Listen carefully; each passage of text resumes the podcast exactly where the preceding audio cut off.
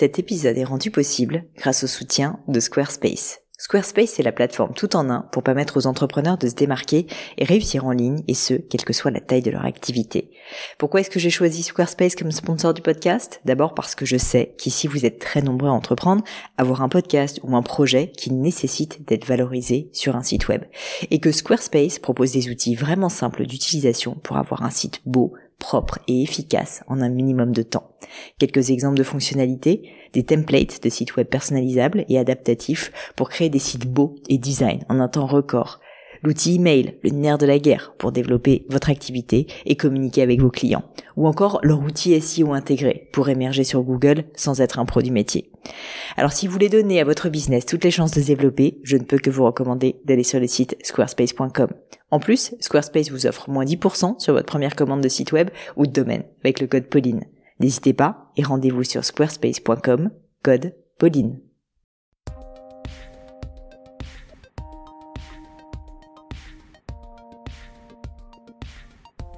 Hello à tous, ici Pauline Agneau et bienvenue dans un nouvel épisode du Gratin. Et plus précisément aujourd'hui, bienvenue dans le deuxième épisode du Book Club du Gratin. Vous avez été vraiment très très nombreux, des centaines et des centaines en vrai, à participer au challenge du Book Club du Gratin, ou à lire ou à relire Antigone de Jean Hanoï que je vous avais proposé pour ce premier rendez-vous du Book Club, à partager les citations qui vous ont marqué, à inciter aussi vos proches à participer à cette nouvelle aventure. Et pour ça, je voulais prendre quelques instants pour vous dire un immense merci. Vraiment, vous pouvez pas savoir comme je suis touchée parce que la littérature a été vraiment quelque chose qui m'a formée, qui m'a éduquée, qui m'a fait réaliser que tout est possible. Et je suis sincèrement fière et heureuse de pouvoir partager cette passion avec vous et qui sait peut-être aussi même faire tomber certains qui étaient réticents au premier abord dans le monde merveilleux des livres. Alors avant de parler du livre du jour, je vais vous faire un petit récapitulatif rapide de comment ça se passe pour participer au challenge du book club. C'est très très simple, vous allez voir concrètement tous les premiers dimanches du mois, je vous dévoilerai le livre que j'ai sélectionné pour le book club. Vous aurez donc un mois pour le lire et échanger avec la communauté du gratin sur cet ouvrage. Est-ce qu'il vous a plu? Non. Pourquoi? Est-ce qu'il a suscité des réflexions chez vous? Des interrogations? Qu'est-ce que vous avez particulièrement aimé? Qu'est-ce qui vous a fait penser? J'aimerais vraiment avoir votre opinion sur le livre choisi et que cette nouvelle aventure soit au fond l'occasion d'apprendre et de partager avec vous en sécurité bien sûr et sans jugement comme d'habitude avec la communauté du gratin.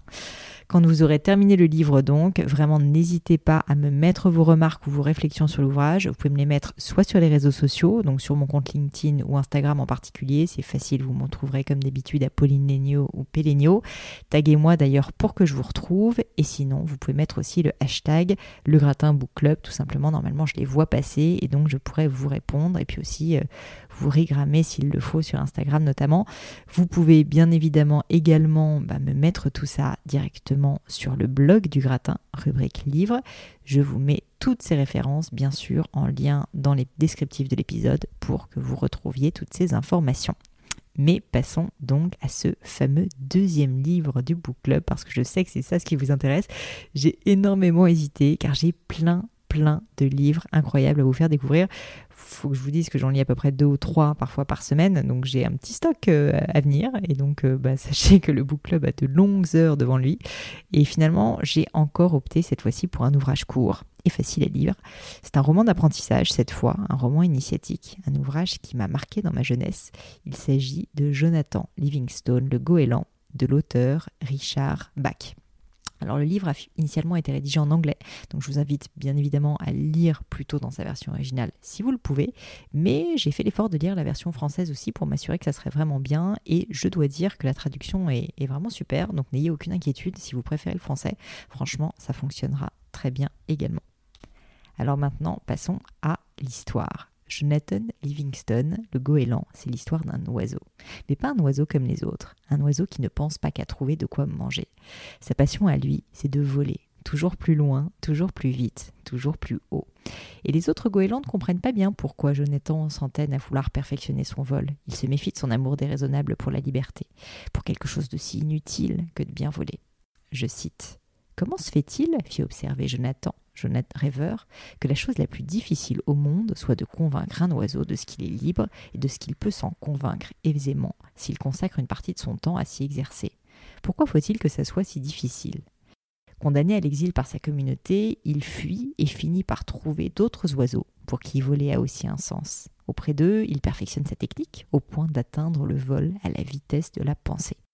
Une fois la sagesse acquise, il retourne auprès des siens, malgré leur exclusion initiale, pour leur transmettre ce qu'il a appris. Jonathan Goéland est bien sûr un livre sur la liberté, un livre sur l'apprentissage et la connaissance de soi. Je cite à nouveau Comment voulez-vous que nous parvenions à voler comme vous le faites? fit une autre voix. Vous êtes un voilier exceptionnel, comblé de tous les dons et des sens divines, bien au-dessus de tous les autres oiseaux. Regardez Fletcher, et Lowell, et Richard Roland, et Judy Lee. Sont-ils aussi des voiliers exceptionnels comblés de tous les dons et des sens divines? Pas plus que vous ne l'êtes, pas plus que je ne le suis. La seule différence est qu'ils ont commencé à comprendre ce qu'ils sont vraiment et qu'ils ont commencé à mettre en œuvre les moyens que la nature leur a accordés. Comme tous les grands livres, Jonathan Le Goéland ouvre mille et une portes et chacun y trouvera celle qui lui parlera le plus. La liberté, donc, comme je l'évoquais, l'apprentissage, la connaissance de soi, mais aussi le regard réprobateur d'une communauté quand on n'entre pas dans le rang, la sagesse de ne pas à son tour sombrer dans l'antagonisme lorsque l'on se fait juger, la passion de la transmission à de plus jeunes générations et le pouvoir merveilleux d'une grande amitié, entre autres.